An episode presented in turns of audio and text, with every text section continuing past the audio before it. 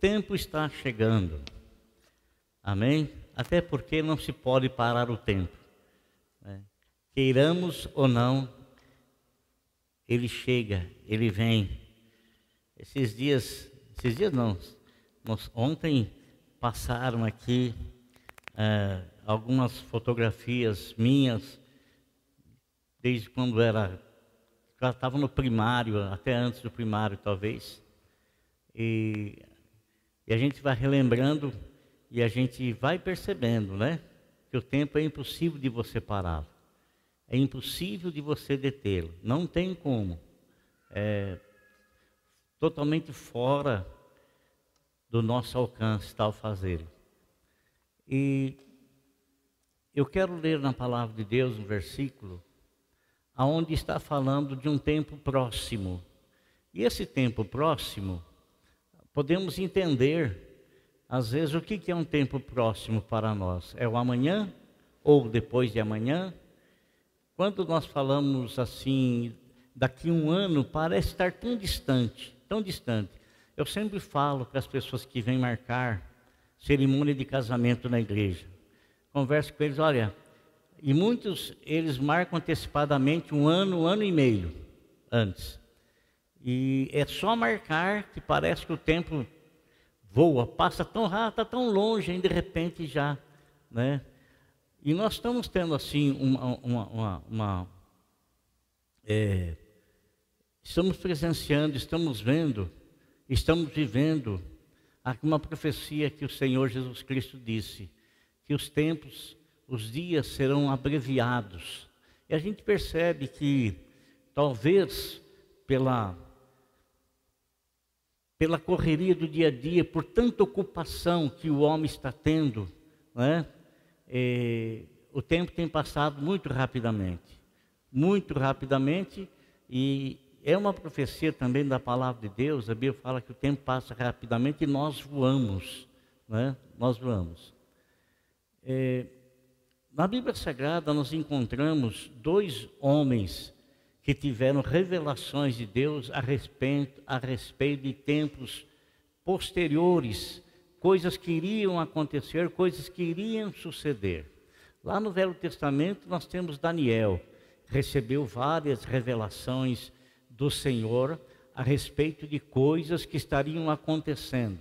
Algumas das visões que Daniel teve eram tão difíceis que ele perdeu a própria energia, perdeu a força diante de tamanhas é, é, é, situações que estariam para acontecer.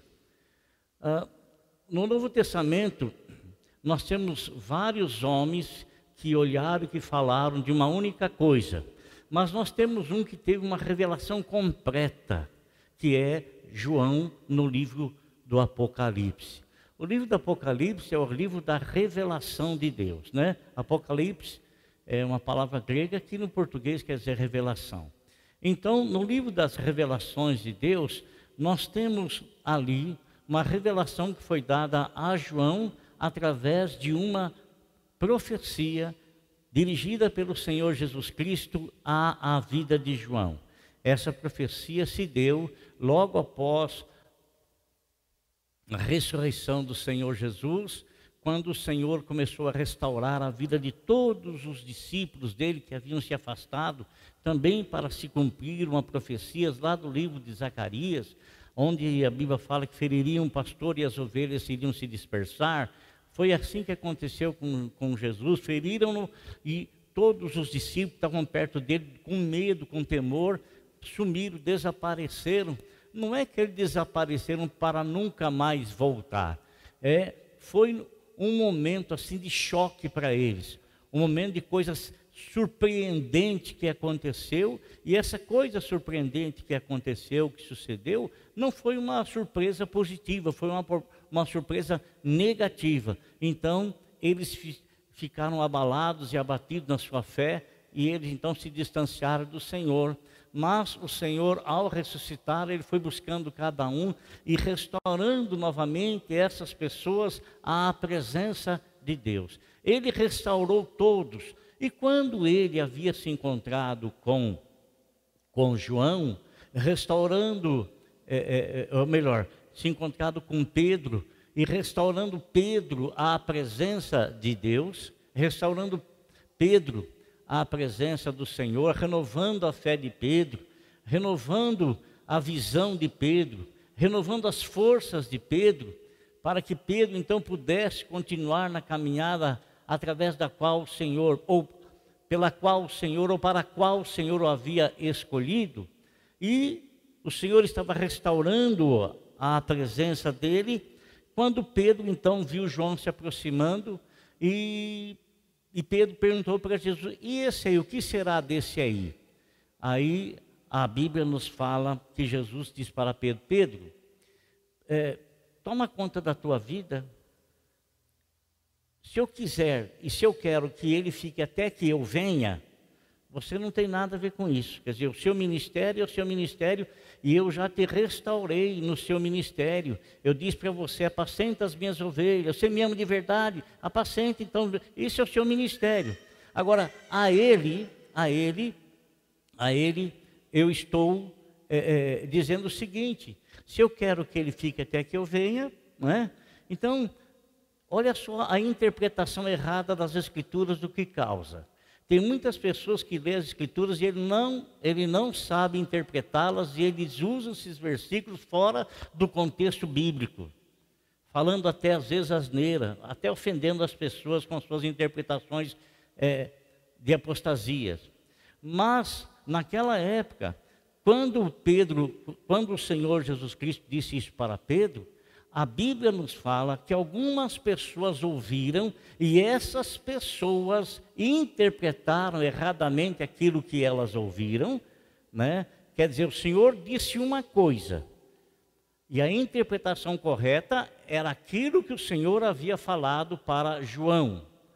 João, que o Senhor iria revelar a ele coisas futuras né? E o que, que as pessoas fizeram? Eles pegaram, interpretaram aquilo e saíram dizendo assim que João não iria morrer. Antes dele morrer, Jesus voltaria. Antes dele morrer, João morreu aí com quase 100 anos, né? O Apocalipse foi escrito lá pelo ano 90 depois de Cristo, depois de Cristo. E propagou-se então essa inverdade, muito embora uma interpretação errada das sagradas escrituras. E muitas pessoas, eles interpretam as sagradas escrituras ao seu bel prazer, da maneira que lhes é conveniente, tirando versículos bíblicos do contexto geral e, consequentemente, usando a palavra um, para uma interpretação pessoal para defender aquilo que eles creem, tirando isso de dentro do contexto. Então, o Senhor disse para João, disse para Pedro a respeito de João: se eu quero que ele fique até que, você, até que eu venha, que você tem a ver com isso? O Senhor, o Senhor havia prometido para João que antes dele morrer, ele haveria de ver o reino de Deus. E verdadeiramente, João, que foi banido para a ilha de Patmos, estava preso em Roma e foi banido para a ilha de Patmos, e lá, então, o Senhor Deus revelou a ele tudo, tudo, tudo que haveria de acontecer, tudo, tudo, tudo, a partir do momento de, de, de, da implantação da igreja na terra, tudo que iria acontecer, tudo, tudo até o final de tudo, até a volta do Senhor, o arrebatamento da igreja.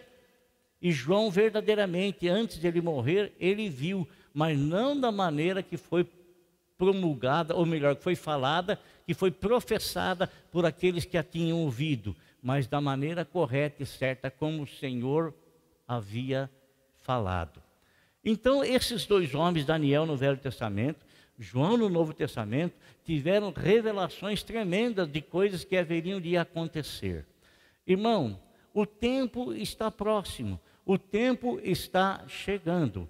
E por que, que eu sei que o tempo está próximo, o tempo está chegando? E está chegando para quê? Está chegando para o arrebatamento da igreja.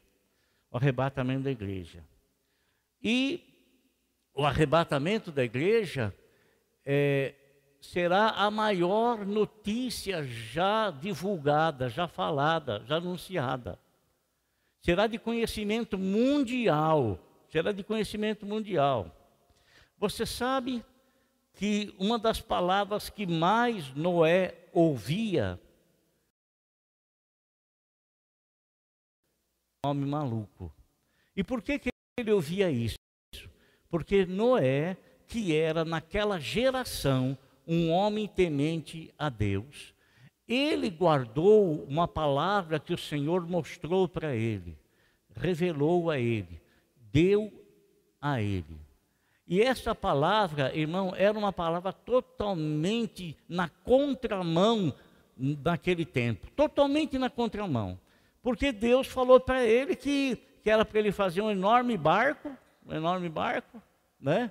E que Deus estava fazendo, pedindo para ele fazer aquele barco, porque seria uma arca de salvação, uma porta de salvação para todas as pessoas, todas as pessoas que iriam ouvir o alerta que Deus estaria usando Noé para falar, para dizer. E era uma coisa assim naquela época muito absurda, irmão, muito absurda, porque Deus falou para ele que iria derramar águas dos céus e que as fontes debaixo da terra também haveriam de brotar água. Mas uma coisa acontecia quando Noé pregava, e Noé falava sobre o dilúvio, e Noé falava sobre a arca da salvação. E que as pessoas não acreditavam, não aceitavam, porque as pessoas elas haviam sofrido uma apostasia. O que, que é uma apostasia? É a pessoa tomar o seu próprio rumo, tomar o seu próprio caminho, desprezando a palavra de Deus e desprezando a palavra de Deus revelada por homens íntegros, por homens fiéis ao Senhor. Bem, ele começa a pregar o evangelho, começa a pregar a salvação na, através da arca, porque haveria de acontecer um dilúvio. E o absurdo era o seguinte: como que esse é, haveria um dilúvio? Como é que o mundo. Que, que, que, como é que é isso? Não é porque era um absurdo, porque não havia chovido até então. Não havia chuva, não existia chuva. A terra ela era regada por um sereno nas madrugadas, né, e que fazia as plantas germinar e crescer, as coisas, mas não havia chuva, não havia um tempo determinado de chuva, não havia nada disso. Né? Então as pessoas começaram a dizer para Noé: Noé, você é um cara mais doido que existe, você é um cara maluco. Você está falando uma coisa que não existe. Você está pregando uma coisa que é inverídica. Você está falando, você se apostatou. Você, esse Deus que você prega é um Deus muito estranho. E jamais isso vai suceder e jamais isso vai acontecer. Né? E é tão interessante, irmão, tão interessante, que os homens não deram ouvido àquilo que não é falou. Nenhum deles. Seus três filhos e as suas três noras, o que posteriormente veio à existência de toda, de toda a raça humana. O que, o que, o que, que sucedeu? Sucedeu que, é, pregando-se para os homens, ninguém deu ouvido. Cada um interpretava de um jeito, cada um interpretava de uma maneira, cada um interpretava ao seu bel prazer, do seu modo, né? Mas, irmãos, os animais, veja bem, a Bíblia fala que os animais, eles adentraram na arca. Você acha que Noé foi com um laço caçando os animais e trazendo para dentro da arca? Ele jamais teria condições de fazer isso. Jamais. Mas Deus, como Senhor de toda a criação, né, ele tocava nos animais e fazia esses animais adentrarem na arca. Porque através daqueles animais que haveriam de entrar na arca, haveria também uma, uma nova geração desses animais. Após o encerramento do dilúvio. Seus três filhos e suas três noras, deles também, desses três filhos e três noras, surgiria uma nova, uma nova geração na terra. Mas o mundo dizia para Noé: Noé, você está doido, você está maluco, você está nadando contra a correnteza. Você, o, o, o mundo não está aceitando o que você fala, o mundo não está aceitando o que você diz. E Noé, irmão, Noé, ele, ou melhor, nosso Senhor Jesus Cristo falou a respeito de Noé, né? confirmando a veracidade dessa história. A veracidade. Ele disse: Olha aqui, vocês prestem atenção, porque assim como foi nos dias de Noé, será na volta do filho do homem. Do filho do homem. Você acha, irmão? Você prega sobre a volta de Jesus, você fala sobre a volta, concepção sobre isso. Não é uma concepção extraída do contexto que a Bíblia nos informa, mas é uma concepção, é uma, é uma interpretação ao bel prazer das pessoas. Isso chama-se apostasia é você usar parte da verdade para não crer na verdade e fazer dessa parte da verdade a sua própria interpretação. Você se apostatar da veracidade da palavra de Deus. Está escrito aqui no livro de, de Mateus, no capítulo de número 25, aliás, Aliás, Mateus, dos evangelistas todos, ele foi o que mais falou a respeito da volta de Jesus. O seu próprio, o seu evangelho, é, simbolizado aqui nessa coroa que nós estamos vendo ali, e numa cor roxa, a coroa de rei e o roxo, né? Simboliza que nosso Senhor Jesus Cristo é o Rei dos Reis que subiu aos céus e ele foi preparar morada, conforme João capítulo 14, e ele vai voltar novamente. Ele foi preparar morada e vai voltar novamente. E vai nos tirar desta terra, vai nos arrebatar, vai nos levar para a presença dele, para nós entrarmos na eternidade ao lado da Trindade eterna. Ao lado da Trindade eterna. Então ele fala aqui no capítulo 25, versículo de número 13. Portanto, vigiem, porque vocês não sabem o dia nem a hora. Mas eu posso te afirmar que está chegando. Eu não posso afirmar o dia, não posso afirmar a hora, porque Deus não me deu o direito de fazer isso e nem de profetizar a respeito disso. Ele apenas mandou eu olhar o mundo, olhar as pessoas, olhar começar a enxergar, começar a ver. E presta atenção no que eu vou te dizer: apostasia não acontece no mundo, apostasia sucede-se dentro da igreja. Pessoas que não se conformam mais com a palavra de Deus e eles tomam seus próprios rumos, interpretando a palavra de Deus ao seu, a seu próprio modo, a seu próprio jeito, a sua própria maneira. Então, esse versículo aqui que, que, nós, que nós lemos aqui, portanto, portanto é porque ele falou algo antes, nos alertando com essa lá, portanto, devido a isso, por causa disso, vigiem, vigiem, vigiem. Você acha que nós estamos vivendo um um momento assim de que verdadeiramente as pessoas moralmente estão procurando a coisa certa, a coisa correta, as coisas direitas? Ou você acha que em nossos dias as pessoas estão prontas para não mais aceitar a verdade e inverter os padrões, inverter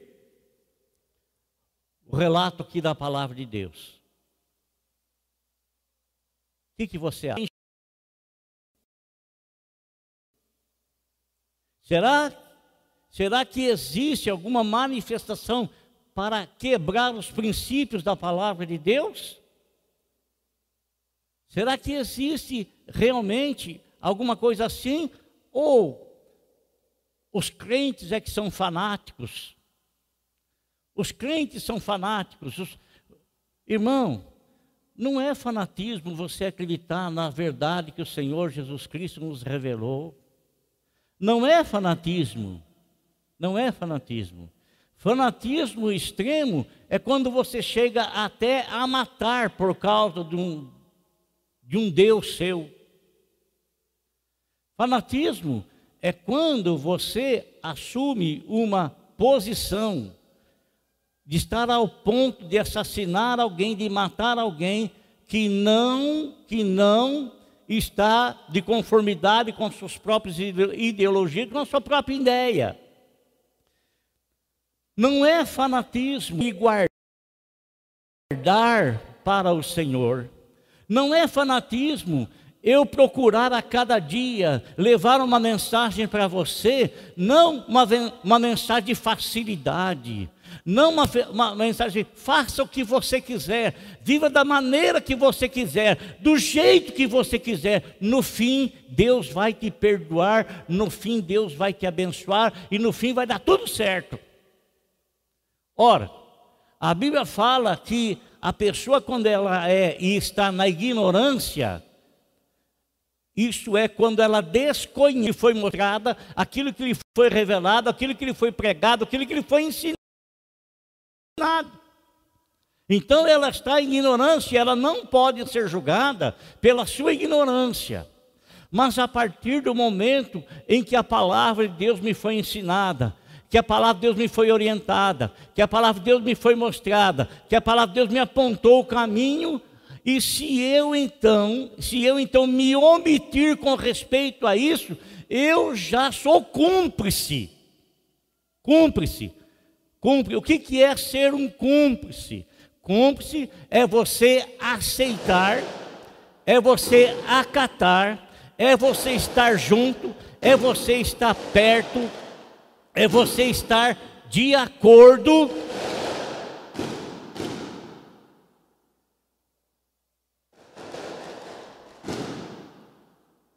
Tem jogo do Brasil hoje?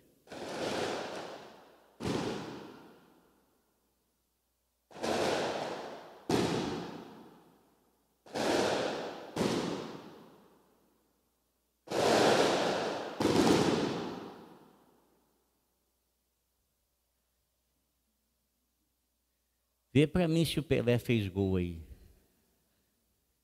Até me perdi, não estava. Ah, Tá? Você ser cúmplice, irmão, o que é você ser cúmplice?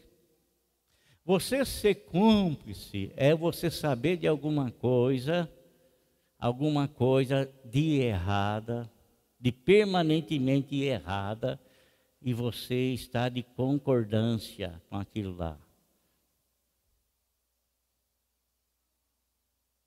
De você saber que tá, não está certo, está errado, e você concordar com aquelas atitudes,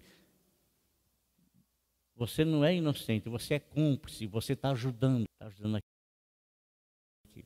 Então, o Senhor é, chamou a atenção de um grupo de pessoas, de um grupo de pessoas que com ele estava, e ele então começou a lhes contar uma situação, uma situação. Essa situação irmãos, trouxe é, um despertar, porque todas as pessoas que ouviram o que ele estava falando eram pessoas íntimas dele, que estavam junto dele, que estavam perto dele. E ele falou: olha aqui. Ele falou daquelas mulheres, daquelas moças, daquelas virgens lá, sabe? As dez virgens, aquela, essa passagem aí que ele falou. Ele disse, chamou a atenção deles. Não pense você que porque você está andando do meu lado aqui e você não vigiar e você permanecer, mas despreparado, sem se preparar para o que vi, vai acontecer, que vai suceder, não pense você que você vai entrar, não, porque você não é ignorante. Você não é ignorante, você sabe como é que você deve andar nesse mundo e você sabe como é que o Senhor exige. Ele não pede, ele exige. Se alguém quiser me seguir, se alguém é uma, há uma condicionante. Se alguém, se alguém quiser me seguir, Isso é, se você desejar segui-lo, você não vai querer segui-lo da maneira como você quer, não. Da maneira como você quer, não. Não é porque você está seguindo o Senhor que você vai fazer o seu próprio caminho. Quem segue o Senhor, segue o caminho que ele estabeleceu. Anda de conformidade como ele estabeleceu. Não é, ah, eu sou cristão e faço o que eu quero. De, fa... Não é assim, não, irmão. Não é assim, não. Não é desse jeito. Eu acho que nós somos cristãos porque nós somos a luz do mundo, porque assim o Senhor nos estabeleceu, estabeleceu a igreja como luz do mundo, estabeleceu a igreja como sal da terra, algo que mantém o sabor, que conserva, conserva. Então o Senhor estabeleceu-nos assim, mas se a lâmpada que estiver em ti se apagou, ou se você como sal se tornou uma pessoa insípida, nenhuma diferença com as pessoas de fora? Ah, meu amigo, você me desculpe. Esse cristianismo seu não está de conformidade na palavra do Senhor. Não está de acordo com as sagradas escrituras. Não está. E mesmo aquelas dez virgens que foram alertadas e que é um simbolismo para a igreja de, de hoje, né? para a igreja de hoje, e aquilo que João recebeu como revelação lá no no Apocalipse, daquelas sete igrejas. Leia lá, irmão, leia as sete cartas às sete igrejas da Ásia Menor. Leia lá e você vai ver que a hora que foi para o Senhor elogiar, ele elogiou, mas na maioria daquelas cartas que foram escritas àquelas igrejas, ele repreendeu, porque estava acontecendo uma apostasia apostasia, estavam se desviando da verdade, estavam servindo ao Senhor do jeito que eles queriam, do modo como eles queriam. Tem alguma diferença com os dias de hoje? Tem alguma diferença? A gente vê hoje dentro da igreja cada absurdo. Não, se a pessoa está vindo na igreja nova pela primeira vez, olha, Glória a Deus, louvado seja o Senhor. A pessoa ela deve vir como ela está, mas o evangelho não a deixa permanecer como ela está. O evangelho traz um novo nascimento. Traz um novo conhecer, traz uma nova vida, traz uma mudança de comportamento, uma mudança de palavra, uma mudança de o Evangelho, se o Evangelho não te muda, é porque você ainda é a velha criatura.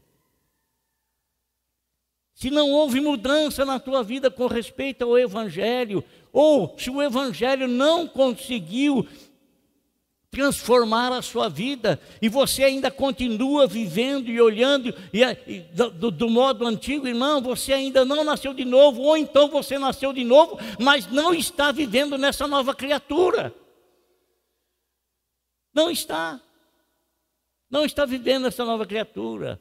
O Senhor está chamando a nossa atenção para um evento que está para suceder, mas Ele é a fonte e é a única fonte da salvação. E Ele não vai me salvar como eu quero, ele vai me salvar se eu estiver de conformidade com aquilo que Ele quer. Uma igreja santa, uma igreja imaculada, uma igreja sem ruga, sem essa conversa e papo furado aí, de que o fulano fez isso, fulano fez aquilo, outro faz isso, faz aquilo. Irmão, cuida da sua vida. Cuida da sua vida.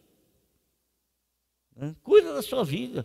A salvação ela é individual. Você tem que cuidar da sua salvação. Você tem que zelar pela sua salvação. E não adianta você justificar aquilo que é injustificável. Não adianta. Não adianta o homem querer justificar aquilo que não tem justificativa dentro da palavra de Deus. Não adianta. O que resolve para nós é buscarmos o conhecimento do Senhor e não interpretar a Bíblia ao nosso bel prazer, mas permitir que o Espírito Santo molde-nos, como foi pregado no sábado, como um barro na mão de um oleiro. E o barro na mão do oleiro, ele não faz do barro aquilo que o barro quer ser. Da forma como o barro, ah, oleiro, por favor, oleiro, me pegue e me faça um vaso maravilhoso, um vaso lindo, um vaso assim, assim, assim, assado. Não, sobre o oleiro, porventura? Tem poder? Nós vamos poder justificar diante do Senhor aquilo que é injustificável? Vamos poder fazer isso? Não, não vamos. Não tem como. Não tem. Então, João, quando ele escreve a carta, as sete cartas à igreja da Ásia Menor, ele cita a responsabilidade que o anjo da igreja tem.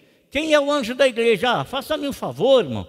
Você acha que Deus ia revelar para João, escrever para um anjo celestial? Ora, os anjos estão ao redor dele, ele poderia falar direto com o anjo, mas não é esse anjo. O anjo que está falando é a autoridade que Deus colocou sobre a igreja, que é o pastor da igreja, e que infelizmente muitas pessoas não não aceitam essa autoridade. Não aceitam.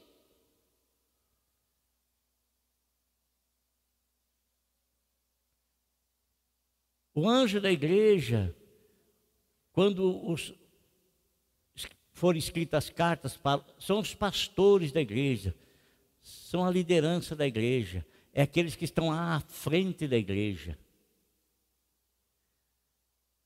Logicamente, amado irmão, que se a autoridade que está à frente da igreja agir de desconformidade com a palavra de Deus, e se as orientações dele forem contrárias à palavra de Deus, verdadeiramente, você tem que peraí, não está?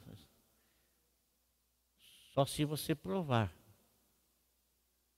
Caso contrário, irmão, caso contrário, se aquilo que está sendo empregado, se aquilo que está sendo ensinado está de conformidade com a palavra de Deus, então não tem por que se opor.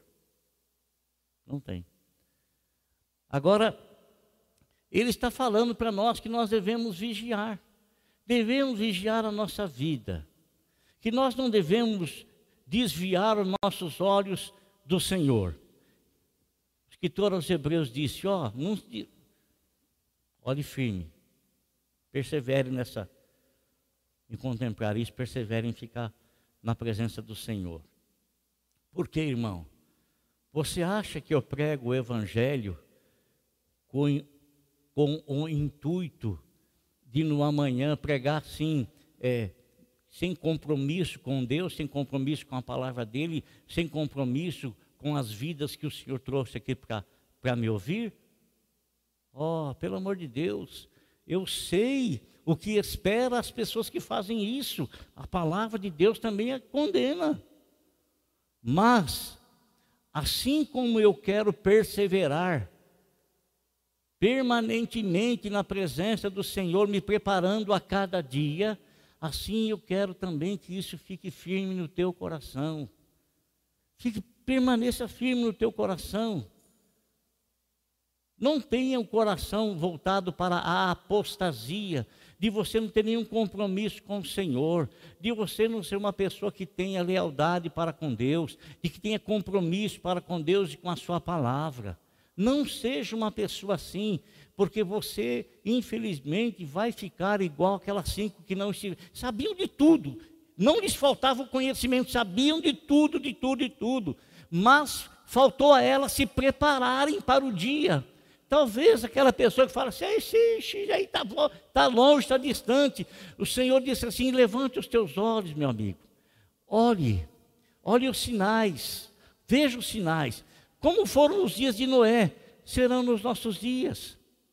Idêntico, idêntico. E hoje, numa proporção muito maior, porque hoje existe quase 8 bilhões de pessoas no planeta Terra. Naquele tempo não eram tantos assim numa proporção muito maior e muito rápida, muito, muito, muito, muito rápida. Por isso, em nome de Jesus, amado, cuide dos teus filhos. Cuide dos teus filhos. Cuide dos teus filhos. Cuide da tua casa. E presta atenção no que eu vou te dizer agora. Presta atenção. Quando eu estive vereador aqui na cidade, fui vereador duas vezes aqui em Pouso Alegre. Dois mandatos. De repente eu fui alertado para algo que estava acontecendo e que veio através da Secretaria da Educação do município e que estava dentro do plano de educação para o nosso município. O que, que era isso? Era para que fosse implantado nas igrejas, ou, desculpe, nas escolas, fosse implantado o ensinamento a respeito da ideologia de gêneros. Estava dentro. Eu vi, eu vi. E quando eu descobri, eu reuni todos os vereadores, só teve um que votou contra. Todos os vereadores, reuni todos eles, mostrei para eles o que é que estava para acontecer, porque aquilo estava embutido, estava embutido no meio do plano de educação, estava embutido lá. Estava embutido fiz uma audiência pública, veio pessoas de Varginha, veio pessoas de São Gonçalo, veio pessoas, nós fizemos uma reunião, uma audiência e foi exposto, exposto tudo aquilo, tudo aquilo. As pessoas que estavam lá ficaram cientes e dos 15 vereadores que tinham lá, somente um voltou. Nós votamos para afastar a ideologia de gênero. Nós votamos, todos nós Graças a Deus, 14, 13 vereadores que o presidente não, vota, não vota. É, estava lá e foi afastado. E graças a Deus até agora ainda não voltou. Eu sabia, ora, eu sabendo, irmão, eu sabendo daquilo lá e do perigo que estaria os nossos filhos. Eu não, eu sou adulto, minha mente é formada. Mas os nossos filhos nas escolas, eles iriam sofrer, como em alguns locais estão sofrendo sim. Pessoas doutrinando os nossos filhos.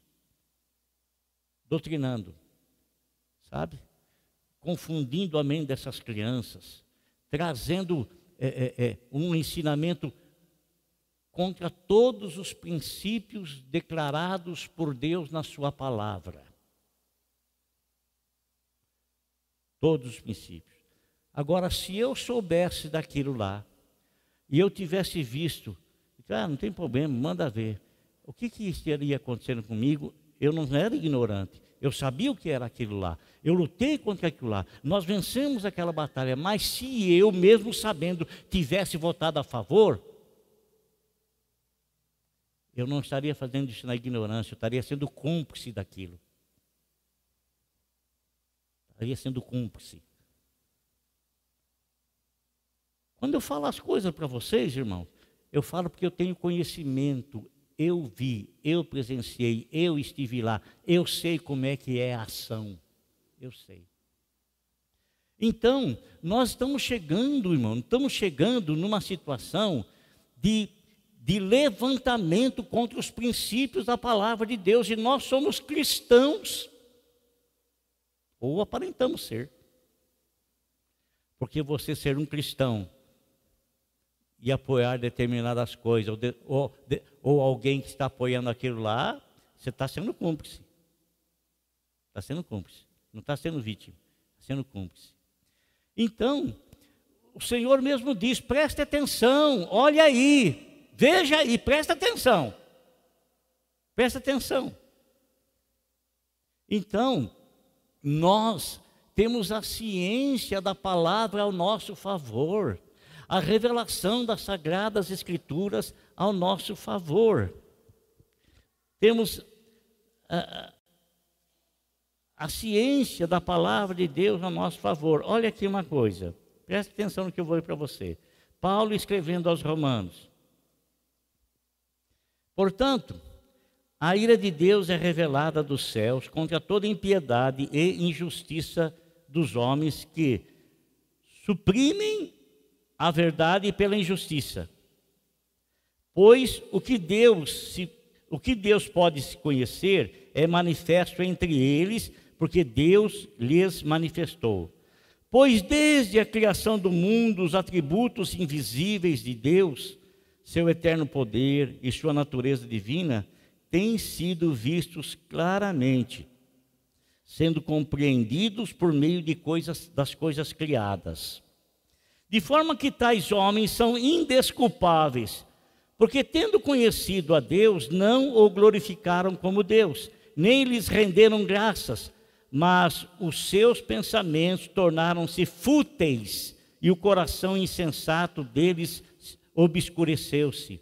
Dizendo-se sábios, tornaram-se loucos e trocaram a glória de Deus imortal por imagens feitas segundo a semelhança dos homens mortal, bem como de pássaros, quadrúpedes e répteis.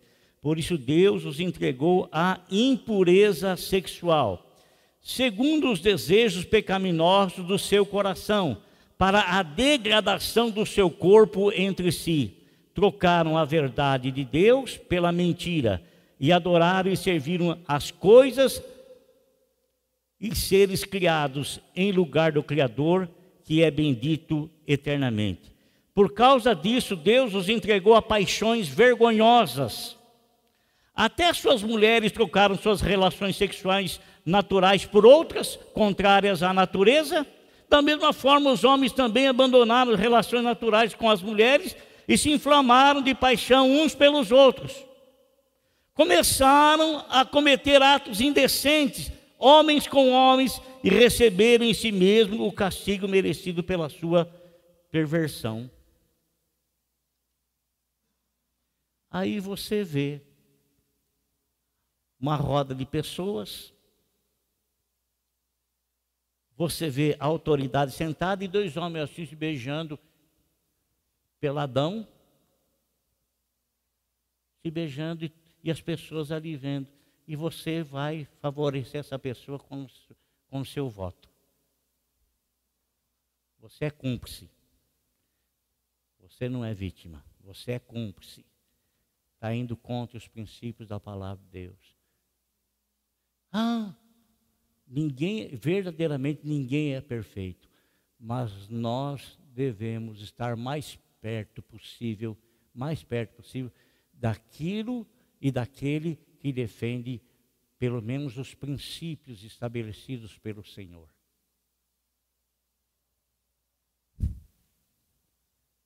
Está me entendendo, irmão?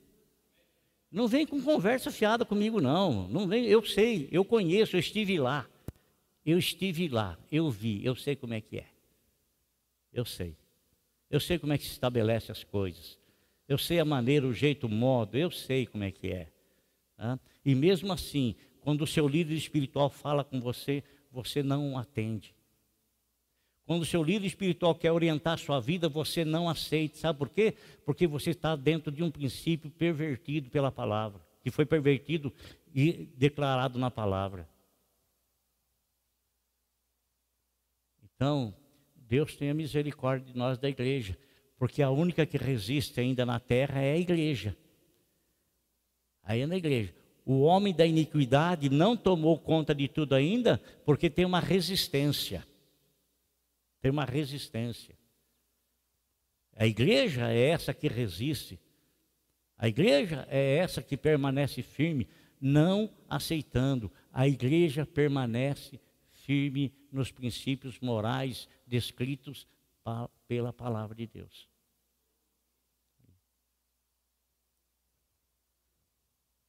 Então, a gente se deixa levar. Porque às vezes, porque às vezes a gente enxerga somente um lado, ouve só um lado, vê só um lado. Não tem a capacidade de uma análise mais completa. Mais completa. Então, amado irmão, olha, não se deixe enganar. Que Deus tenha misericórdia de nós como igreja e que nós não sejamos omissos naquilo que nós conhecemos e que também não sejamos cúmplices. Não sejamos cúmplices, estejando, estando de um lado daquilo que é totalmente contrário aos princípios estabelecidos aqui, ó, está aqui, estabelecidos aqui, dentro da palavra do Senhor. Vigie, Amém? Vigie em nome de Jesus. Que Deus abençoe a sua vida.